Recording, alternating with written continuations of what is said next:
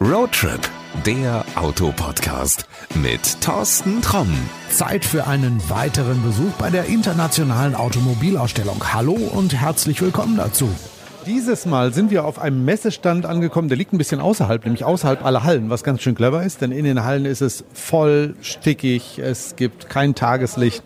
Ja, draußen zu sein ist was Besonderes und ich glaube, diese Autos, bei denen wir jetzt sind, die sind auch ganz was Besonderes. Diese Marke heißt McLaren. Wer sich damit auskennt, das ist Frank Steffling, der kennt sich schon gut damit aus. Wir kennen uns auch schon ein paar Tage. Frank, ihr habt eine Außenposition gewählt. Warum das denn? Ja, wir haben eine Außenposition gewählt, ein bisschen strategisch, ein bisschen budgetorientiert, weil wir hier draußen zwischen den großen Hallen der großen Hersteller liegen. Hier viele Leute den Platz, den Agora-Platz durchkreuzen und automatisch bei uns vorbeikommen und wir so relativ viele Leute treffen, die uns hier vielleicht gar nicht erwarten, weil die IAA ja von einigen Herstellern verlassen wurde. Ja, auch große, ne? Ja, genau. Und wir folgen da eher einem Gegentrend, würde ich sagen. Das ist interessant. Ein sehr kleiner Hersteller eigentlich, gut, zwar sehr exklusiv, aber ihr seid dabei, weil das Klientel auch da ist, ne? Ja, wir nutzen natürlich die Plattform der IAA, die ja in sechsstellige Zuschauerzahlen hat, auch um unsere Marke hier zu präsentieren. Wir haben zwar sehr begehrliche Sportwagen, aber wir sind in Deutschland natürlich jetzt mit zehn Jahren Marktpräsenz und einem sehr kleinen Sortiment natürlich noch nicht so bekannt. Und da ist natürlich eine Messe total wichtig, äh, um den Leuten hier, den deutschen Kunden auch unsere Autos zu zeigen. Das sind alles Menschen, die sitzen da drin, haben ganz glänzende Augen und würden am liebsten hier aus diesem kleinen Container rausfahren. Das geht natürlich nicht. Nein, das geht natürlich nicht. Aber wir haben parallel zu dieser Messe bieten wir Probefahrten an, die man nicht ganz spontan hier auf der Messe buchen kann. Das muss ich jetzt zugeben. Also man muss sich schon vorher über einen der Händler qualifizieren. Also ihr seid wirklich auch wirklich greifbar und erfahrbar. Auch was was Besonderes, was natürlich typisch für McLaren ist, ne? Ja, richtig, weil unsere Autos sind Fahrmaschinen und die muss man erleben. Und diese Faszination, die kann man nur mit einer Probefahrt überspringen lassen. Muss ich aus eigener Erfahrung sagen, wir haben uns, glaube ich, jetzt ein Jahr nicht getroffen. Ich weiß noch, als ich das erste Mal in so ein 570S Spider eingestiegen bin, ich gebe das ehrlich zu, die Haare stellten sich auch auf und es war schon was Besonderes, obwohl ich, ich weiß nicht, wie viele Autos schon gefahren bin. Das ist auch immer noch so. Also die Autos sind ganz was Besonderes, hohe Begehrlichkeit, äußerst selten und man trifft sie immer noch nicht so häufig im Straßenbild. Das ist richtig, weil wir haben einfach noch nicht so viele produziert. Das ist der einfache Grund. Wir sind zehn Jahre im Markt und wir wachsen ständig in diesen zehn Jahren, aber haben trotzdem 2018 beispielsweise gerade mal eine Stückzahl weltweit von äh, etwas über 4800 Autos produziert. Und das bedeutet für den deutschen Markt vielleicht 350, 400 Autos. Ja, aber komm, wie viele fahren davon auf der Straße? Da gibt es ja auch einige Sammler bei, die sagen, ah, ich habe jetzt einen, den stelle ich mal weg. Genau, ja, das ist eben nur ein Bruchteil, den man auf der Straße sieht. Das ist einfach so wie ich schon anfangs sagte, deswegen auch hier auf der Messe, damit die Leute überhaupt die Autos mal sehen. Aber das ist ja auch mit eurer Marke was Besonderes. Also ihr habt wenige Stützpunkte in Deutschland, aber da kann man ja auch ganz normal hingehen. Also wer jetzt meinetwegen mit seinem Golf dahin fährt und mal wirklich einen McLaren sehen möchte und den mal anfassen möchte, das darf man da. Ja, natürlich. Jeder unserer Vertriebspartner ist da natürlich offen und freundlich und lässt auch Interessenten oder Fans der Marke auch mal an den Autos schnuppern, sage ich jetzt mal ganz salopp, auch wenn sie jetzt nicht das nötige Kleingeld haben für einen Kauf. Das hängt natürlich immer ganz von der Situation ab. Wenn andere Kunden da sind, muss man dann vielleicht mal einen Moment warten. Aber es ist in der Regel so, es ist nicht in den Läden so, dass im Sekundentakt dort Kunden bedient werden. Wir sind ja eine exklusive Marke, also haben wir auch nur wenige Verkaufsprozesse äh, pro Tag und pro Woche. Von daher lassen sich da bestimmt auch Zeitfenster finden, wo man ein solches Gespräch führen kann. Ich habe das in Düsseldorf gesehen. Also wenn die Menschen da reinkommen, die kommen erstmal ganz so ganz vorsichtig rein. Das ist ja ähnlich, ich glaube, in Porsche-Autohäusern, das ist ähnlich. Die Tür aufzumachen ist das nur so, darf ich da rein?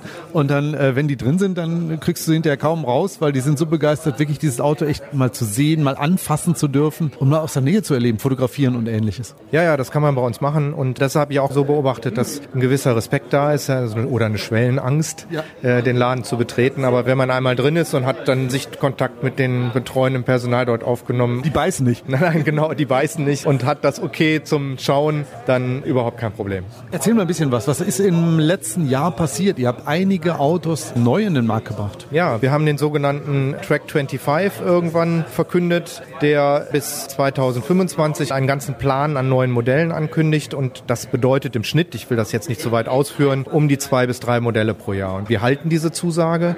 Also unser neuestes Modell, neben dem stehen wir gerade, das ist der McLaren GT, also ein sehr reiseorientierter und sehr komfortabler McLaren. Der mit Kofferraum. Genau, der mit Kofferraum, der mit zwei Kofferraum. Stimmt, der vordere, ich habe das auch getestet. Es gibt tatsächlich einen Kofferraum da drin, der ist so groß, du kannst zwei Wasserkisten reinstellen. Das gibt's bei keinem Supersportwagen. Richtig, und hinten passen jetzt sogar noch Skier, Snowboards und Golfbags rein. Nein. Ja. Gibt's einen Fahrradträger? Nein, den gibt's noch nicht. Oh, da müssen wir mal drüber reden. Aber es ist wirklich so, dieses Auto ist auch mal ganz was anderes. Natürlich super sportlich, klar. Immer noch 620 PS und auch immer noch ein Leergewicht von unter 1500 Kilo. Also äh, wir sprechen immer noch von einem äh, Wahnsinns-Gewichts-Leistungsverhältnis, was man den Autos auch anmerkt. Und das halt verbunden mit einer Prise GT, der das Auto eben besonders reisetauglich unter den McLarens.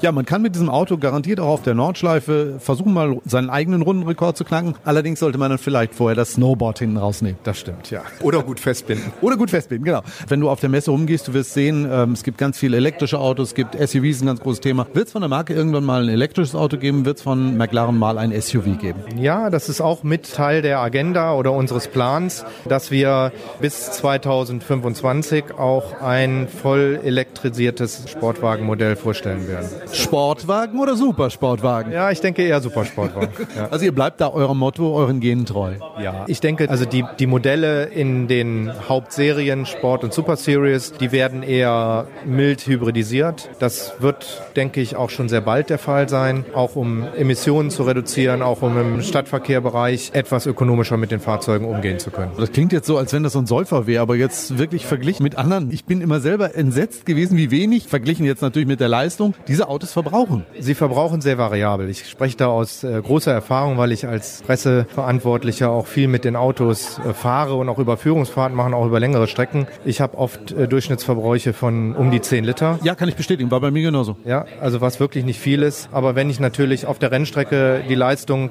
im Sekundentakt voll abfordere, kann das auch exponentiell in die Höhe gehen. Ich hatte 37 Liter. Was hast du geschafft? Hm, Ich spreche da nicht drüber. Oh, es waren mehr. ja, das ist wirklich für Menschen, die Spaß an Autos haben, eine Marke, die man mal gesehen haben muss, die man erlebt haben muss. Vielleicht kommt dann ja auch irgendwie mal so der Wunsch, die besitzen zu wollen. Da muss man dann halt vielleicht mal mit der Bank sprechen. Vielleicht muss man gar nicht mit der Bank sprechen. Es ist ein ganz wichtiger Punkt, der von vielen völlig falsch eingeschätzt wird, was ein McLaren kostet. Ja komm, halbe Million. Nein, ganz daneben. Moment, Supersportwagen, super exklusiv, hohe Alltagstauglichkeit und dann auch noch günstig in der Anschaffung loskommen. Was kostet er? Wo geht's los? Also äh, das aktuelle preiswerteste Einstiegsmodell, eins ist schon ausgelaufen, deswegen sind wir nicht mehr ganz so tief, aber liegt bei aktuell etwas über 180.000 Euro. Zum Beispiel der GT, der hier vor uns steht, mit 620 PS, mit Beschleunigungswerten, die die Ohren anlegen, liegt immer noch unter 200.000 Euro, das heißt bei 198.000, knapp drunter. Es ist viel Auto, viel Leistung fürs Geld und durchaus auch vergleichbar mit anderen Marken, die also einen ganz anderen Exklusivitäts... Ich wollte gerade sagen, wenn wir uns mal da auch europäische Sportwagen angucken, die meinetwegen auch aus Stuttgart kommen, um nicht das Wort Porsche in den Mund zu nehmen, ich weiß, das wolltest du nicht,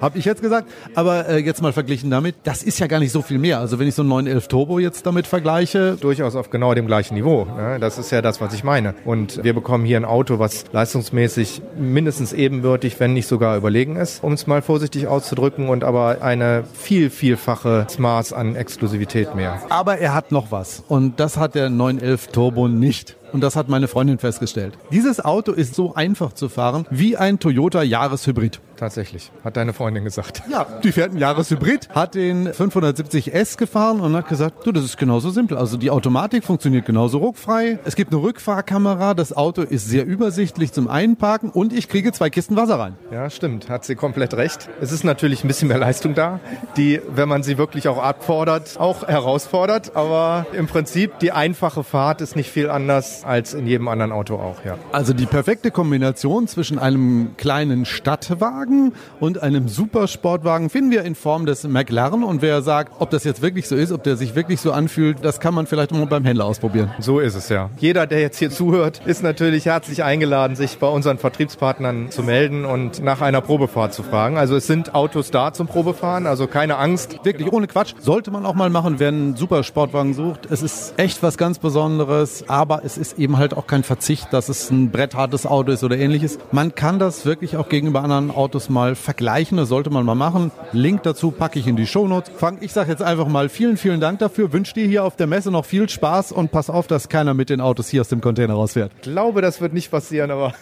wir passen trotzdem auf. Alles klar, danke dir auch. Das war's für heute. Die IAA ist auch auf der Zielgeraden. Am 22. September öffnet die diesjährige Messe in Frankfurt zum letzten Mal ihre Türen. In der kommenden Folge schauen wir dann noch einmal bei Seat vorbei. Damit du immer up to date bleibst, kannst du unseren Podcast natürlich abonnieren. Also, bis bald und gute Fahrt. Das war Roadtrip, der Autopodcast mit Thorsten Tromm.